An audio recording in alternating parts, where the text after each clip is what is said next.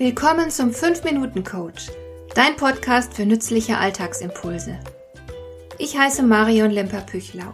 Als erfahrener Coach habe ich jede Menge psychologische Tipps für dich, mit denen du leichter durch den Alltag kommst, damit dein Leben ein bisschen einfacher wird.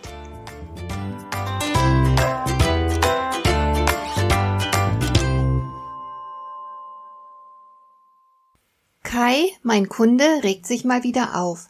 Sein Chef hat ihn dazu verdonnert, ihn täglich über den Stand des neuen Projekts zu unterrichten. Ein Morgenappell wie beim Militär. Kein Zweifel, sein Chef hat einen Kontrollzwang. Kai beginnt ihm so oft wie möglich auszuweichen.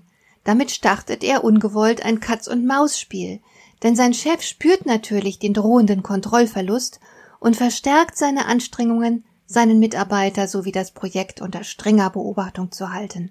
Er ringt um die Wiedererlangung der Kontrolle. Das ist das Prinzip der gegenseitigen Beeinflussung. Egal was wir tun, wir lösen damit etwas in unserem Gegenüber aus. A handelt und B reagiert. Die Reaktion von B wiederum löst eine Reaktion bei A aus. Das ist ein immerwährender wechselseitiger Prozess. Und zuweilen entstehen daraus Teufelskreise.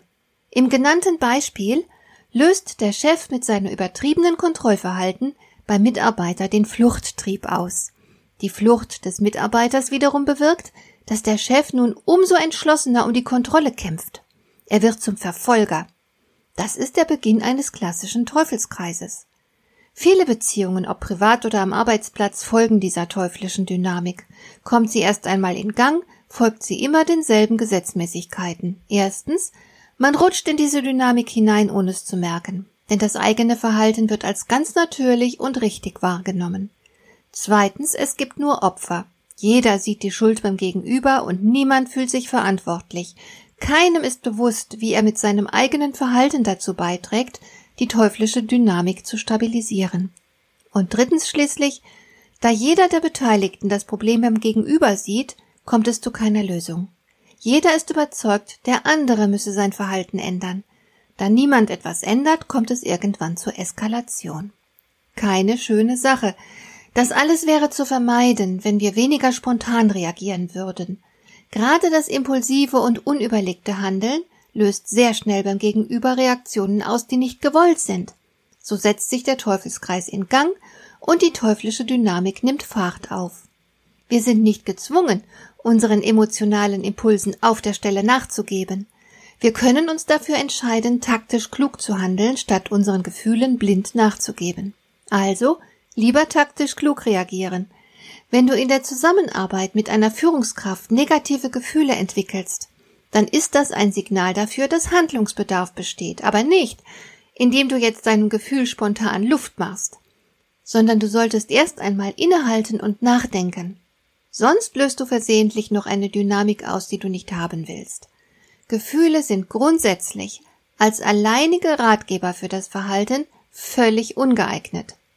Rationales und weises Verhalten entsteht immer aus dem Zusammenspiel von Verstand und Gefühl. Wenn also wie im Fall von Kai der Chef ein unerträglicher Kontrollfreak ist, besteht die Notwendigkeit, etwas dagegen zu unternehmen.